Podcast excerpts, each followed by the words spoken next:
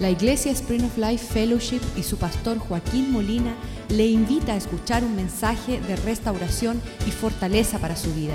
Sea parte de la visión Cambiando el Mundo. ¿Dónde es Charles Templeton? Un señor que vivió. Y me doy cuenta que él era uno de los mejores amigos, predicadores, uh, amistad bien cercana con Billy Graham, el predicador por excelencia de todos los tiempos. Y siendo mejor amigos con Billy Graham, él pudo llenar uh, coliseos y hacer cruzadas y conferencias grandísimas de jóvenes en los 1950 y 60. Y realmente lo que sucede próximamente que lo invitan a Europa y él va para allá con Billy Graham y se pasan cinco semanas por, recorriendo toda Europa, predicando en Inglaterra, en Alemania, en todos los países europeos. Él pro, y predicaba a Cristo. Y cuando regresaron a los Estados Unidos, empezó a él tener problemas en cuanto a su caminar cristiano, empezó a dudar las palabras que él tanto había predicado. Y llegó el momento donde él decidió, yo no puedo seguir predicando aquel, aquello que yo no creo. Creo que la, la, Biblia no existe, creo que Dios no existe, creo que el mensaje es erróneo. Y él toma una decisión de alejarse de su fe cristiana. Y la razón por la cual comparto esto es porque yo estoy seguro que cualquiera que está caminando como cristiano tiene el potencial de caerse de la fe, de alejarse, de apartarse. Siendo uh, creyente puede serse no creyente. Puede, como dice uh, Pablo en 1 Timoteo 1.9, le da la advertencia a Pablo a este joven Timoteo y le dice, Timoteo, ten cuidado que tú no te naufragas en cuanto a la fe, que tú no te apartes de lo que hayas escogido. 1 Timoteo 1.19, perdón. Le dije 1.9.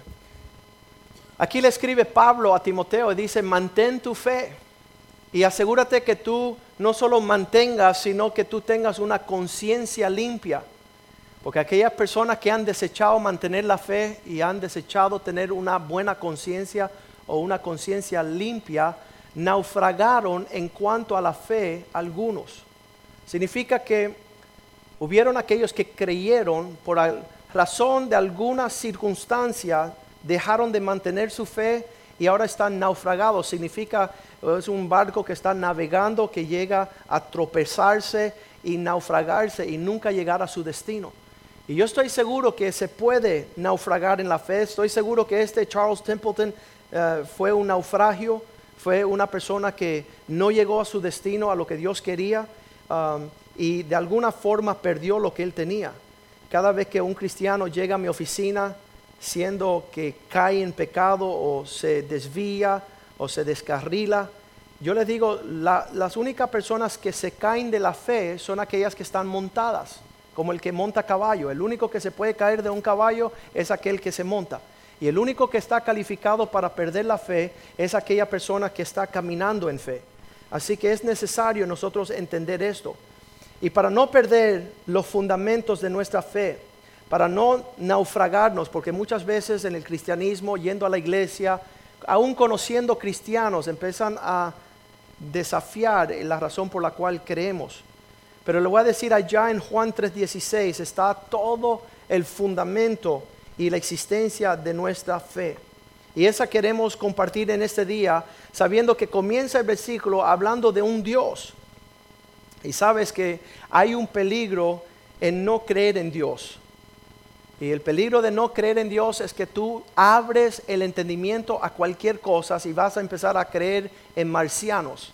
Vas a empezar a creer en cosas que ni existen y van a empezar a regir tu vida cosas que no son verdad por cuanto tú desechaste lo que es el creador. Es importante nosotros saber que existe un Dios. Y esta mañana estaba hablando con uno de los muchachos aquí en la iglesia y dice, pastor, ayer estaba hablando con un joven que me dijo que todos nosotros, que Dios no existía, que todos nosotros éramos energía. Y entonces ya vemos que cuando la persona deja de creer en Dios, empieza a creer un montón de tonteras. No quieren creer a Dios y empiezan a creer en cosas que ni existen y empiezan a inventar su propio evangelio. El temor me dijo un amigo mío, Joaquín, yo pensaba que era bien malo el el- yo pensaba que la persona que no cree en Dios simplemente va a quedarse sin creencia y no es así. Las personas que no creen en Dios empiezan a creer más que los creyentes. Empiezan a creer cosas locas, torcidas, creen que pueden serle infiel a la esposa, creen que pueden ser irresponsables como padres, creen que pueden ser vagos y perezosos. Las personas que no creen en Dios empiezan a abrir su creencia a un sinnúmero de cosas a la cual sí creen para su perdición, para su desvío. Y sabes, cuando empezamos a hablar de que la existencia de Dios, porque yo era, yo era creyente, aunque no era cristiano, yo creía que existía un Dios cuando yo llegué a una iglesia cristiana. Y yo decía, este Dios está bravo conmigo. Y este Dios cuando yo llegue a su presencia me va a dar por la cabeza con un palo. Y este Dios está enojado. Y este Dios no le gusta que riamos. Y este Dios no le gusta que nos divertimos. Y tenía yo un sinnúmero de manifestaciones del carácter de Dios. Pero qué tremendo que en este versículo dice, de tal manera Dios amó al mundo. Sabes, nunca nadie hubiese establecido un Dios que ama. No sé si tú has dicho un día, si yo fuera Dios. Y cuando tú dices, si yo fuera Dios, usted no está esperando en amar a nadie, ¿verdad? Sino que tú estás diciendo, si yo fuera Dios, yo me desquitara con esa persona. O si yo fuera Dios, yo hiciera que todo el dinero viniera a mis manos. Fuera egoísta como Dios. Dile a tu vecino, gracias a Dios que no eres Dios. Qué tremendo. Si tenemos nosotros la posibilidad de imaginarnos un Dios, no va a tener los atributos de amor. Significa que sería, quizás se fuese un Dios sexual, fuera un Dios lujerioso, un Dios de la fertilidad quizás, que le quiere tener relaciones sexuales. Así eran los templos paganos, de un Dios que tenía lujuria y tenía cosas sexuales torcidas, pero no un Dios de amor. Es tremendo este versículo que dice no solamente creer en Dios, sino creer en un Dios de amor. Y ahí, tú sabes que ahí se nos, se nos acabó la creatividad. No podemos imaginarnos que a qué eh, podemos saber que hay un Dios iracundo, un Dios bravo, un Dios lleno de juicio, un Dios que desea así con pasión tirar a las personas para el infierno a dos manos. Esa es la imaginación que podemos tener nosotros de lo que es un Dios, pero no un Dios amoroso. No entendemos el amor. Yo les voy a decir la verdad, cuando llegué al Evangelio ni siquiera sabía yo lo que era el amor. No sabía ese amor de, ser, de, servicio, ese amor dadivoso. Todo el amor mío era un amor para beneficiarse a mí y no derramarme quien yo era. Pero ahí comienza este versículo hablando de un Dios, y no solamente un Dios cualquiera, sino un Dios de amor. Y les voy a decir la capacidad que tiene Dios de amarnos, que dice que, que mira con cuál amor Dios nos ha amado, que nos llamó hijos de Dios. ¿Podemos leer eso en 1 de Juan 3.1? Ahí tenemos un predicador, ¿eh? Primera de Juan 3.1, dice así. Mirad cuál amor nos ha dado el Padre por el que seamos llamados hijos de Dios. ¿Sabes? No entendemos eso. Amar a una persona a tal capacidad de querer llamarle hijo. Quizás creyente, quizás apóstol, discípulo, apóstol, pero no hijo. El amor de Dios nos lleva a tal nivel que nos adopta como hijos. Y ese es el Evangelio, es la invitación no de ser un miembro de una iglesia, no ser un miembro de una denominación, no es el miembro, sino es un amor que conlleva a Dios a llamarte hijo, hija. Y, no tenemos ese, esa identidad bien clara porque aún nuestros propios padres nos han ab- abandonado, nuestros propios padres nos han faltado. Entonces vemos un padre que ama pero con defectos. Y no podemos entender que allí está una- un amor suficiente de no buscar nada propio, sino todo darlo. No tenemos eh, idea allí en Efesios donde dice, si alguien va a tratar de conocer a Dios, tiene que primero empezar por medir cuál es la anchura. Efesios 3, versículos 18 que seamos plenamente capaces a comprender con todos los creyentes cuál sea la anchura, la longitud, la profundidad y la altura. De conocer el amor de Cristo que excede todo conocimiento, para que seáis llenos de todo lo que la plenitud que es Dios. La única forma de conocer a Dios es tratar de indagar cuánto Dios me ama. Y ahí tenemos todo especulación porque nunca hemos sido amados incondicionalmente, nunca hemos probado un amor profundo. Todo es condicional, todo es temporal, todo depende en lo cual nosotros podemos hacer algo, nos aman. No lo hacemos, nos aman menos. Pero conocer un Dios que tú no le puedas añadir a su amor ni restarle. No hay nada lo que tú puedas hacer que va a causar que Dios te deje de amar. No hay nada lo que tú puedas hacer que va a causar que Él te ame más. Porque es un amor 100% aún cuando nosotros éramos pecadores, dice la Biblia, Cristo, Dios en Cristo nos amó.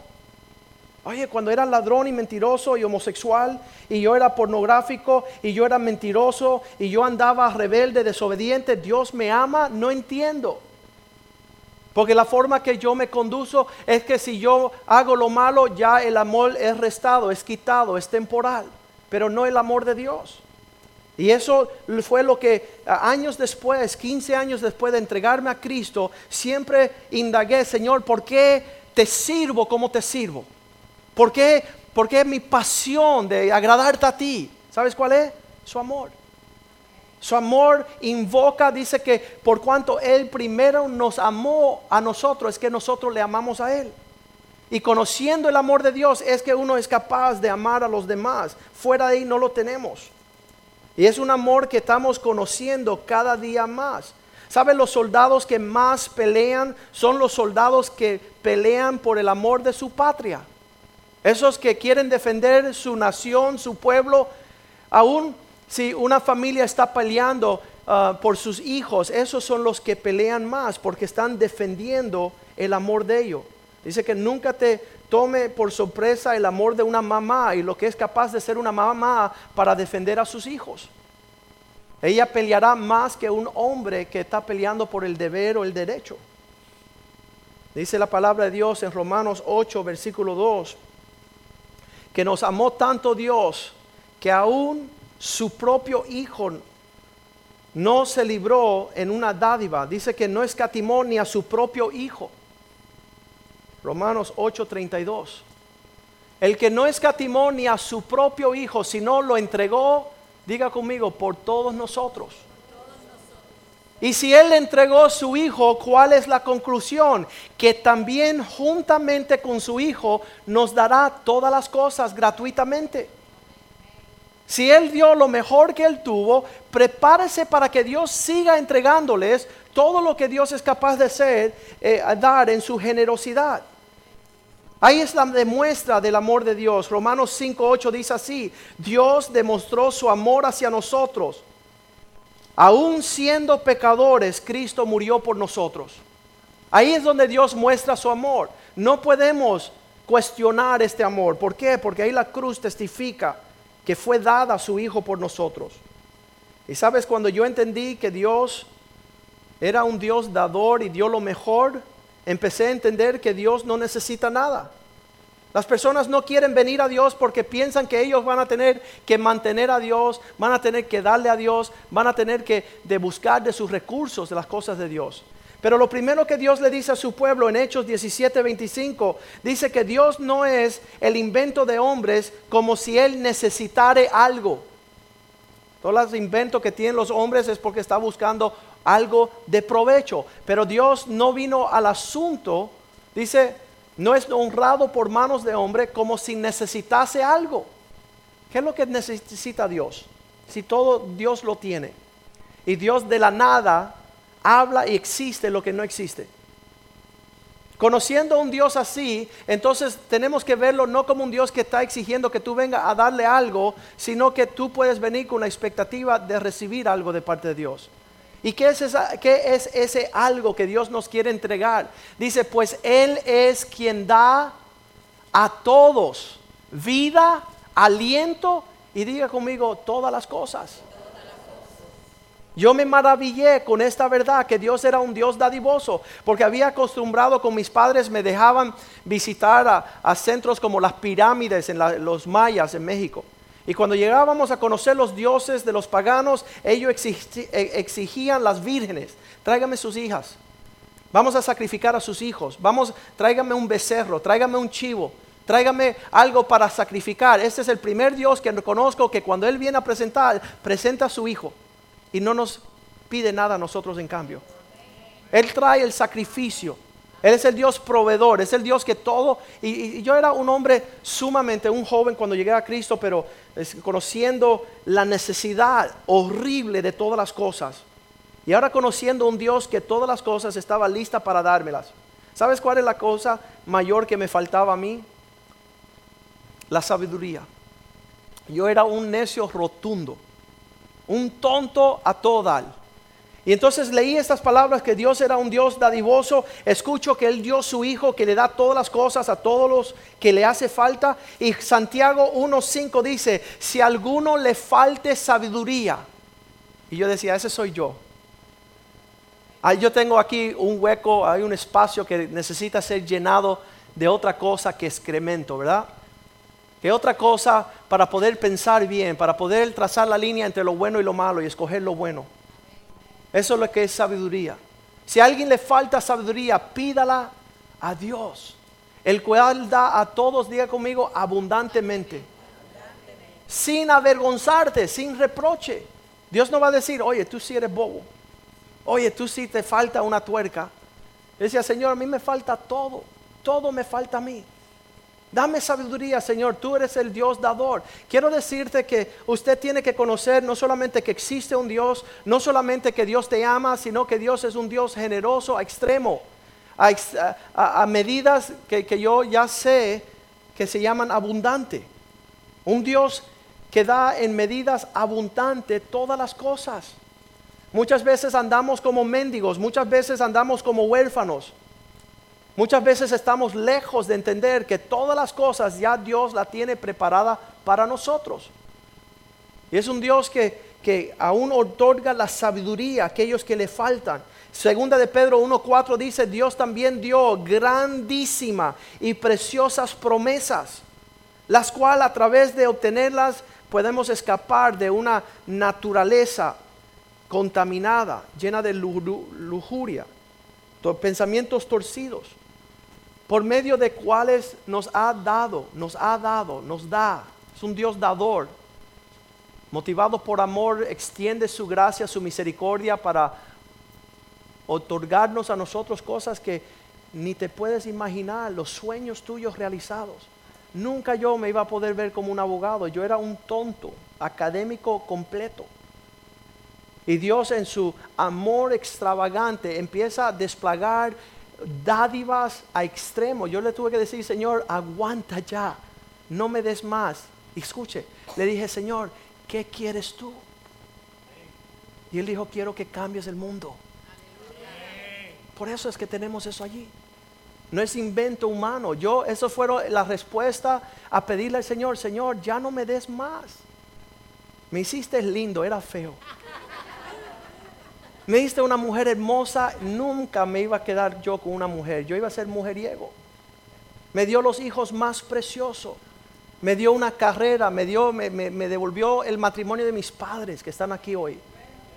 Sanó su relación, empezó a dar las cosas que nunca soñaba yo obtener. Me hizo abogado, me gradué, empecé a ejercitar una- unas cosas tremendas, los secretos que tenían Dios en las dádivas de Dios. Le digo a unas personas que aconsejo de vez en cuando, una cosa es llegar a Dios y necesitar su gracia para arreglar tu vida, eso es necesario, todos lo necesitamos. Pero otra cosa es quedarte en Dios y permitir que Dios te muestre su gloria. Una cosa es la gracia, otra cosa es la gloria. Y muchas personas ni siquiera están alcanzando su gracia porque son rebeldes y desobedientes. Entonces siguen en sus problemas. Pero las personas que llegan a su gracia, Dios puede sanar. Dios da gracia al humilde. Dios bendice. Pero la gloria es para aquellos que permanecen en la fe. Ya hace tiempo dejé de ser un tonto. Ya de- dejé de ser muchas cosas feas. Y entonces, Joaquín, ¿por qué sigues en el Evangelio? Porque quiero ver su gloria. Ya mi necesidad no es dinero, no es soledad, no es rechazo, no es el abandono, es quiero ver la gloria de Dios. Quiero ver la obra de sus manos en mi vida. Y estas promesas están allá. Dice Salmo 104, versículo 27, que toda la creación espera en Él. Y Él es el que le da su alimento a tiempo. Si tú no sabes eso es que no conoces el Evangelio. Toda la creación, todos los pájaros, todas las aves, todos los ganados, todos los chivos, todos los peces, los leones, los elefantes, toda su creación espera en Él para que Él le dé sustento en el tiempo del Señor. Versículo 28 dice así, les da y por eso ellos recogen. Tú abres tus manos y ellos son saciados de bien. Dios es el dador de todas las cosas. Qué triste es que padres andan diciéndole a sus hijos, si no fuera por yo, tú te murieras de hambre. No, si no fuera por Dios, si no fuera la bondad de Dios, que te dio trabajo, que te dio la habilidad de trabajar. No se confunden, solamente los necios se confunden. En Isaías capítulo 9, versículo 6, esta provisión de Dios en dar a su Hijo es algo mucho más de lo que pueda explicar yo en palabras humanas, pero dice, porque un niño nos es nacido, este Hijo nos es un regalo. Él tiene un gobierno sobre su hombro. Cristo viene, viene con su reino, viene con su gobierno. Él es el rey. Él tiene leyes, Él tiene compromisos. Es un reino de paz, de gozo. Llamará su nombre. Cuando tú tengas la experiencia de Cristo, tú vas a decir, tú eres admirable. Tú eres el consejero por encima de todos los consejeros. Tú eres un Dios fuerte, no cobarde. Tú eres un papá para siempre, un papá eterno. Los americanos acostumbraban que los hijos cuando cumplían 18 años los botaban de casa. Eso no es un papá eterno. Pero nuestro papá está Cristo allá con 33 años diciéndole, Abba Padre, papito, daddy. Esa es la muestra del patrón que nos dio el Señor. Y es un príncipe de paz. Ese es el que Dios nos ha entregado para que nosotros podamos aprovechar de esta dádiva. Ahora lo próximo que me maravilla sobre Juan 3:16 es que habiendo un Dios, un Dios amoroso, un Dios dador, un Dios que da lo mejor y juntamente con Él todas las cosas, ahora tiene la palabra que le sigue, dice así, ha dado su Hijo unigénito para que todo, puedes leer conmigo y subrayar ahí y pasarle un círculo a todo. ¿Qué, ¿Qué significa todo? Eso me molesta a mí. Antes no me molestaba cuando yo no estaba en nada, ¿verdad? Cuando tú llegabas y no era nadie y Dios dice, para ti es la salvación, qué bueno, ok, tú me perdonaste, me lavaste, ahora soy cristiano. Ahora, Señor, ¿por qué tú le haces el mismo ofrecimiento al incrédulo? ¿Amará Dios al incrédulo? ¿Amará al impío? ¿Al ladrón, al mentiroso? ¿Al homosexual? ¿Al musulmán? ¿A Fidel Castro? Dice todo. Y nosotros tenemos problemas con ese todo porque ese es el verdadero evangelio que todo aquel que cree Dios le va a entregar vida eterna. Que la dádiva de Dios es para todos. Y yo me maravillo porque yo decía, Señor, el leproso también, el adúltero, mi ex esposo que me fue infiel, mi ex esposa que me traicionó, para ella, Señor, no, Señor, ciérrale la puerta, por favor. No la incluya, Señor. Al apestoso, sí, a todos. Al caído, al de la sociedad alta, no, Señor, si tú estás con los pobres. No a los ricos, Señor, ciérrale la puerta a los ricos. Se maravillaban los judíos y los sacerdotes que los discípulos de Cristo que él había escogido eran hombres sin letra. ¿Usted hubiera incluido los sin letras en el grupo escogido suyo? El Evangelio incluye a todos. Tenemos que volver ahí, a esa realidad. Y gracias a Dios que incluye a todos, porque ahí me incluyo yo. Primera de Corintios 6, 9 dice, ¿no sabéis que todos los que hacen injusticia y los malhechores no heredarán el reino de los cielos? No sean engañados, ahí no entrará el fornicario, el idólatra, el adulterio, el afeminado. No entrarán los que se echan con varones, versículo 10. No entrarán los ladrones, no entrarán aquellos que son ávaros, avaro, ni los borrachos, ni los maldicientes, ni los estafadores Ninguno de estos heredarán el reino de, Dios. Versículo 11, ¿qué nos dice? Esto erais algunos. ¿Cuántos de ustedes eran esas cosas? Yo era esas cosas. Esto era, erais algunos de ustedes, más habéis sido lavados. Yo era uno de esos, pero fui lavado. ¿Cuántos dicen amén? Fuimos santificados, fuimos lavados. Esto éramos nosotros, estafadores, mentirosos, ladrones, desobedientes, rebeldes, mujeriegos. Esto éramos.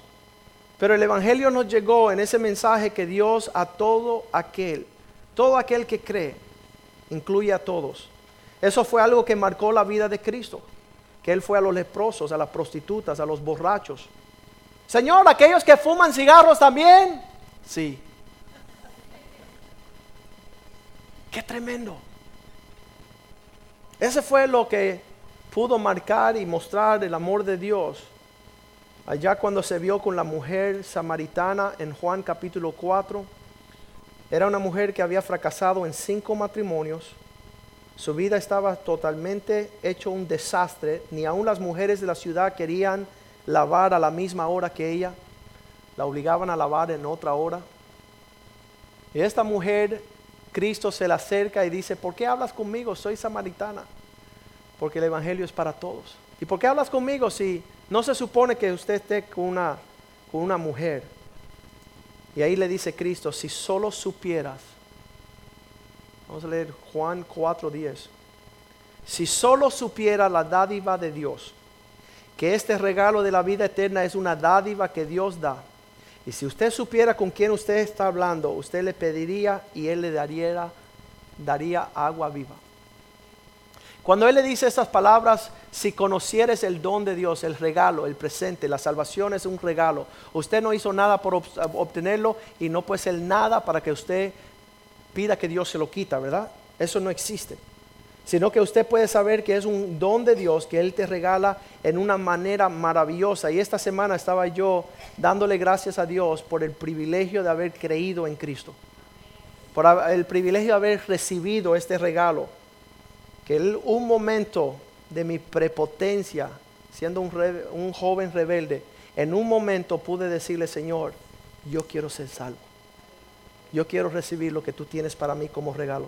Dice, no es por obra para que nadie se gloríe, es un regalo de parte de Dios. Es la fe que viene cuando en ese momento tú recibes a Cristo, dice que te da una medida de fe. Es una medida de fe que te deja heredar todo lo demás que Dios tiene para ti. Volvemos a Juan 3:16, donde dice estas palabras, para que todo, y si tú no crees eso, o sabes que aún Satanás es bastante astuto para hacer a algunas personas pensar que ellos no están incluidos. Dios tiene algo contra mí, Dios, Dios no me perdona el haber abortado, el haber traicionado, el haber violado. Y yo conocí un hombre que estuvo en el ejército y tuvo que matar unos niños en, en Vietnam y él dice, Joaquín, Dios no me perdona lo que yo hice. Y él, no entendía el Evangelio, no entiende el amor de Dios, no entiende la dádiva de Dios. Dice que todo aquel que cree, y yo tengo una situación que me preocupa esta cuestión de creer, ¿qué es lo que uno necesita para creer? ¿Qué es esta, esta fe que para algunos les es fácil y a otros, no importa qué sucede, nunca creen? Sabes, el creer es la habilidad de recibir algo. El creer es, es la habilidad de tomar un regalo en tus manos, no es algo que tú tienes que formular. De hecho, cuando tú no recibes la fe, cuando tú no recibes la salvación, vas a empezar a andar en formas bien extrañas en poder recibir otro conocimiento. Me dijo un hombre esta semana que estaba aconsejando, me dice, no, yo puedo dejar a mi esposa, no sería igual que divorciarme de mi hija. Y le dije, ¿quién te metió eso en la cabeza? ¿Cómo tú llegaste a racional en tu cabeza que dejar tu esposa no es lo mismo que dejar tu hija? ¿Tú crees que le vas a poder explicar a tu hija que tu mamá, su mamá hizo algo que merita que la deje? ¿Sería que el día que su hijo hiciese algo merite que tú lo dejes también? No le entra a la cabeza de un niño que tiene la pureza y la inocencia que existen ahí. Solamente en un adulto que tiene su cerebro y sus pensamientos torcidos justifica el hacer semejante cosa. Pero todos nosotros vamos a tener en algún momento de nuestras vidas dudas e incertidumbres. Así la tuvo Habacuc cuando empezó a ver las circunstancias que los rodean y decía, no, en esta locura no puede existir Dios. En este desorden Dios se olvidó, Dios murió, Dios no existe.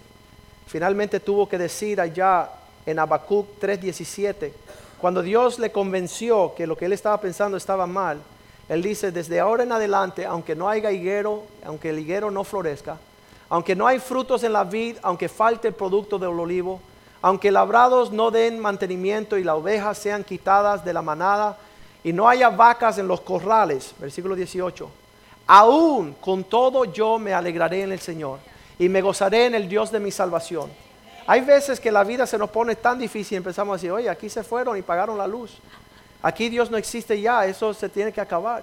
Pero sabes Dios, damos gracias al Señor que Él va renovando nuestra fe. Quizás hoy sea ese día para ti. Quizás el Señor haya permitido que nosotros que casi nunca vamos a lo elemental de la fe, Dios te llevó al nuevo comienzo. A decir, Señor, tú me amas. Señor, tú eres generoso en gran manera. Tú me, ya me dices lo mejor, es un sello de garantía que vas a, a seguir derramando todo lo que yo necesito. Señor, yo puedo creer en ti, puedo esperar en ti, puedo saber que tú existes. Aún puede ser como Tomás en Juan 20, 24. Podemos empezar en el 25, Juan 20, 25, donde Tomás le dice, no, si yo no le meto el dedo en sus, en, en sus heridas, no voy a creer en él. Le dijeron pues los otros discípulos, al Señor hemos visto. Y él les dijo, si no viere en sus manos la señal de los clavos, y metiere mi dedo en el lugar de los clavos, y metiere mi mano en su costado, no creeré. Si no me dan evidencia, no voy a creer. ¿Sabe lo que yo he visto? Que Dios no solamente da evidencia, da evidencia en extremo tal que no tendrán excusas. No tendrán excusas el día que se ponen delante de Dios y te dice, oye, te mandé un carro, un helicóptero, un plane, un avión, te mandé un una nave espacial, te mandé la viejita en la esquina, te bajé el loco ese Joaquín que dejó su carrera. Te, te mandé a todo el mundo. Y él dice, si no puedo tocar, no puedo creer. Pero dice que ocho días más tarde llegó a Cristo. Y en el versículo 27 le dijo a Tomás, ven acá, mi hijo, toca acá. Pon tu dedo, versículo 27. Pon aquí tu dedo y mira mis manos. Acerca tu mano y métala en mi costado. No seas incrédulo, sino creyente. Muchos desafíos hemos tenido nosotros por ser creyentes. Me dijeron, Joaquín, otro amigo abogado mío, dice, ¿tú crees estas cosas? Y yo dije, sí. Y eso es lo que me hace la diferencia entre ti, tú y yo. Que yo soy creyente y tú eres un incrédulo es la diferencia.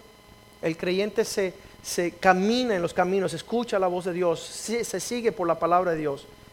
Y este hombre pudo, Cristo, decirle estas palabras. Cuando él reconoció que era Cristo, él dijo, mi Señor y Dios. Versículo 29, Tomás dijo, le dijo Jesús a Tomás, porque has visto, has creído. Bienaventurados aquellos que creen y aún no han visto todavía. Bienaventurados aquellos que puedan caminar el, en un alcance mayor. Marcos, el Evangelio de Marcos capítulo 9, versículo 24, en una controversia de la enfermedad de un hijo, el padre empezó a debilitarse en su fe, debilitarse en creer lo que Dios era capaz de hacer. Y él fue lo sencillo suficiente de decir inmediatamente, el padre del muchacho clamó y dijo, creo, pero ayuda mi incredulidad. Señor, yo creo en ti, pero, pero fortaléceme, hazme más fuerte en esta fe, que yo pueda dejarle a mis hijos un legado de aquellos que creen, serán bienaventurados, recibirán grande galardón. Hay una, unas promesas tremendas solamente para aquellas personas que creen. Muchas veces eh, nos invitan a un hospital a orar por un enfermo. Me acuerdo el día que fuimos a orar por el hermano Lorenzo y entramos por ese salón y él estaba entubado por todos lados.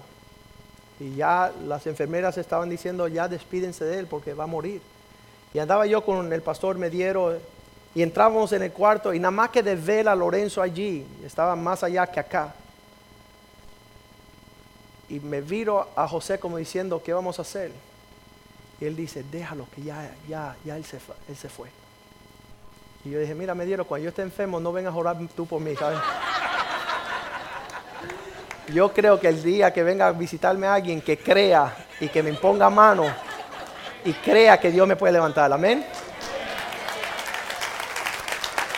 Y ahí estuvo y le impusimos manos a Lorenzo y Lorenzo le llamamos aquí en la iglesia Lázaro porque ha resucitado más de tres veces. Y sabes qué? Esa es la bendición de los que creemos. Que con Dios nada es imposible. Cualquier cosa que sucede, cerramos nuestros ojos e invocamos al Dios de los cielos. Un Dios bueno, un Dios dadivoso. El que cree en Él, dice, no perecerá. Vamos a leer eso, Juan 3. El no creer ya es ser derrotado. El no creer es perder, perder la esperanza en un matrimonio, en un hogar, en una economía, en una salud. El no creer automáticamente te hace te excluye de las promesas de Dios. Pero que dice, aquel que en Él cree no se pierda. Esa palabra perder yo no te la puedo describir. No sé lo que es cuando Dios dice, he perdido suficientes cosas en la vida para saber que no quiero ser un perdedor, ¿verdad? Pero no sé el nivel que Dios está hablando cuando dice que el que no cree, dice que para que no se pierda, ¿verdad? Esa palabra es bien fuerte. Yo creo que el extremo de esa palabra significa el infierno. Porque un evangelio sin infierno no es un evangelio. No hay buenas noticias si Dios no te salvó de nada. Pero si te salvó de un infierno ardiente y caliente, vamos a estar gozosos. Es motivo de celebración. Así le digo a todos a mis amigos, Joaquín, ¿cómo te va? Me va re bien. ¿Y por qué re bien? Porque yo iba en camino al infierno y ahora voy para el cielo. Eso para mí todos los días buenas noticias. No pierda, sino que tenga vida eterna. ¿Sabes qué? No te puedo expresar tampoco, como no sé expresar tampoco lo que es el perder, el infierno, la destrucción de un hogar, de, una enfermedad, una situación. Sabes que no sé describir con plenitud lo que es vida eterna, pero te diré algo, que nadie ni siquiera está vivo a menos que esté en el Evangelio. Están viviendo una vida de existencia, comen y respiran, pero no están viviendo la vida. Cristo dijo en Juan 10:10, 10, el enemigo vino a matar, a robar y a destruir, mas yo he venido a darle vida y una vida abundante. Una vida en abundancia. ¿Quién conocerá la vida en abundancia? No creo que es ser millonario como que creo que es tener contentamiento.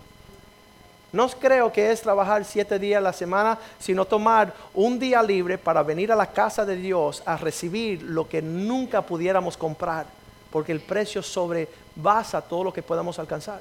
Las personas que se quedan trabajando el domingo son personas que desconocen las verdaderas riquezas. ¿Por qué? Porque lo que hemos recibido hoy ha sido extremadamente bueno. Ha sido un bálsamo, un refrigerio, un aliento para seguir peleando, seguir esperando, seguir sirviendo y caminando en el Evangelio del Señor. Vamos nosotros a alcanzar esta vida. Dice allá el Salmo 133, Mirad cuán bueno y cuán delicioso es los hermanos habitar juntos en armonía. Sabes que esta cuestión del Evangelio te da una familia, la cual no teníamos antes. Y esa familia dice que cuando habita junto en armonía, todos estamos reunidos, dice que Dios se grada de tal forma. Mirad cuán bueno, Salmo 133, versículo 1. Mirad qué delicioso, cuán bueno es los hermanos habitar juntos en armonía, como un buen óleo que se derrama sobre la cabeza, el cual desciende por la barba, como la barba de Aarón, y baja hasta el borde de los vestidos, como un rocío que, de Hermón que desciende sobre los montes de Sión, porque allí en esa reunión Dios enviará bendición y vida eterna. Sabes, el vivir es recibir, así como hace los árboles que empiezan a, a recibir una flor que se abre y da un fruto Sabes que es lindo ver que el Señor nos abone, que nos desarrolle, que nos hace fructífero, que nos hace cabeza y no cola, que empieza a bendecirnos en las entradas y en la salida, que empieza a edificar sobre cosas sólidas, fundamentos que no se envanece con la lluvia, el viento, la tormenta. Así es la vida que tenemos en Cristo Jesús. Se llama en la Biblia una vida indestructible, una vida que no se echa a perder. Dice que no se marchita, no, no, se empieza a desvanecer, sino es una gloria que crece de mayor en mayor. Así ha sido los últimos 28 años de mi vida en el Evangelio de Cristo. Cada año ha sido más resplandeciente nuestra luz, más resplandeciente nuestra paz, más seguro nuestro caminar. Pongámonos de pie esta mañana, pidámosle a los músicos que vengan y que podamos saber que este evangelio que una vez por todas nos fue entregada, este evangelio de Jesucristo nos fue entregado de un Dios que nos ama extremadamente, da en, formas dadivosas. Nadie, en los 28 años que yo he conocido al Señor, nadie Dios le ha quedado debiendo. Dios no es deudor de ningún hombre. Nadie va a poder decir, Señor, mira lo que yo hice y me quedé manos vacías. Todo lo que usted da generosamente. Y les voy a decir algo, que solamente en conocer un Dios dadivoso es que nosotros aprendemos a ser generosos. Antes de eso éramos unos tacaños, unos ávaros, somos personas que somos como huérfanos, pensamos que no tenemos herencia. Pero las personas que han llegado a recibir de parte de Dios empiezan a ser las personas más dadivosas que hemos conocido. Qué privilegio es este conocer el Evangelio de Cristo. Y quiero hacerle una pregunta a usted que nos visita esta mañana, usted que llegó. La pregunta que tengo es, ¿has escuchado este Evangelio? ¿Has recibido este Evangelio? ¿Estás caminando en este Evangelio? Me imagino que los sacerdotes en los tiempos de Jesús andaban requiriendo de él. Dios es un Dios de reglas. Dios es un Dios de mandamientos. Dios es un Dios que te tienes que lavar las manos antes de comer, tienes que guardar el sábado. El Dios de ellos estaba bien torcido. Ellos no entendían el, padre del hijo pródigo. Ellos no entendían el amor. No entendían la dádiva de Dios. Todo era un sistema de diente por diente, ojo por ojo, un sistema de justicia donde no había misericordia. Ese no es el evangelio que nosotros tenemos. Nuestro evangelio es amplio, es lleno de misericordia, de paciencia, de amor. Recibe tú este evangelio. Recibe y acepta este evangelio. Camínalo. Cultívalo en tu corazón, que dé los frutos que Dios quiso que estuviera en tu vida.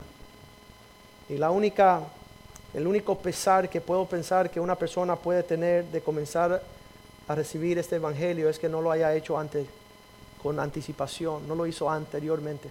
En lo que cantamos esta canción, le invito a usted a inclinar a su rostro y decir este versículo en su propia mente.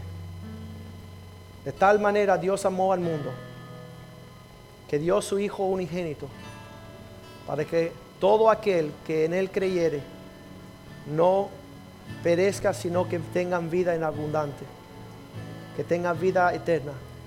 Mediten en este Evangelio para que no solamente sea suyo, sino que usted lo puede llevar a los confines de la tierra como Cristo nos mandó.